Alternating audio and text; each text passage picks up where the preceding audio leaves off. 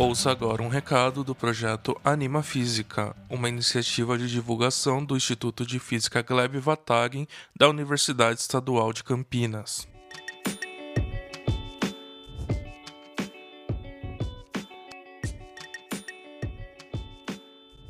Olá pessoal, tudo bom? Tudo certinho? Meu nome é Matheus Renó, eu faço parte do projeto Anima Física do Instituto de Física da Unicamp, em Campinas, São Paulo. Você sabe do que o universo é formado?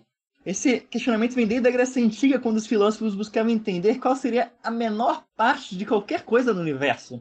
Muitas descobertas e muitos estudos foram feitos por cientistas pelo mundo todo para conseguirmos chegar ao que sabemos hoje. Para começar, vamos lembrar que todos os seres vivos são formados por células. Elas são extremamente complexas, mas podem ser vistas por um microscópio. Dentro das células existem estruturas que são chamadas de moléculas, como a molécula da água, a molécula do DNA, elas são muito estudadas pelos nossos amigos químicos.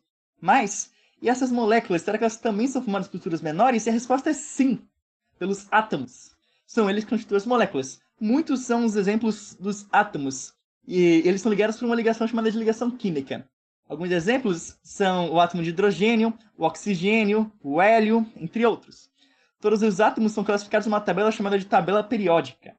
Mas e os átomos? Será que eles são formados de outra coisa, de uma coisa menor ainda? E os cientistas questionavam isso por muito tempo. E a resposta também é sim. Dentro dos átomos existe um núcleo rodeado por uma nuvem eletrônica. Estes são assuntos estudados pela física quântica e também pela física atômica. Lá no nosso site, www.animafísica.com.br, a gente traz vários conteúdos para você poder conhecer mais sobre a física. O que você acha de dar uma olhada?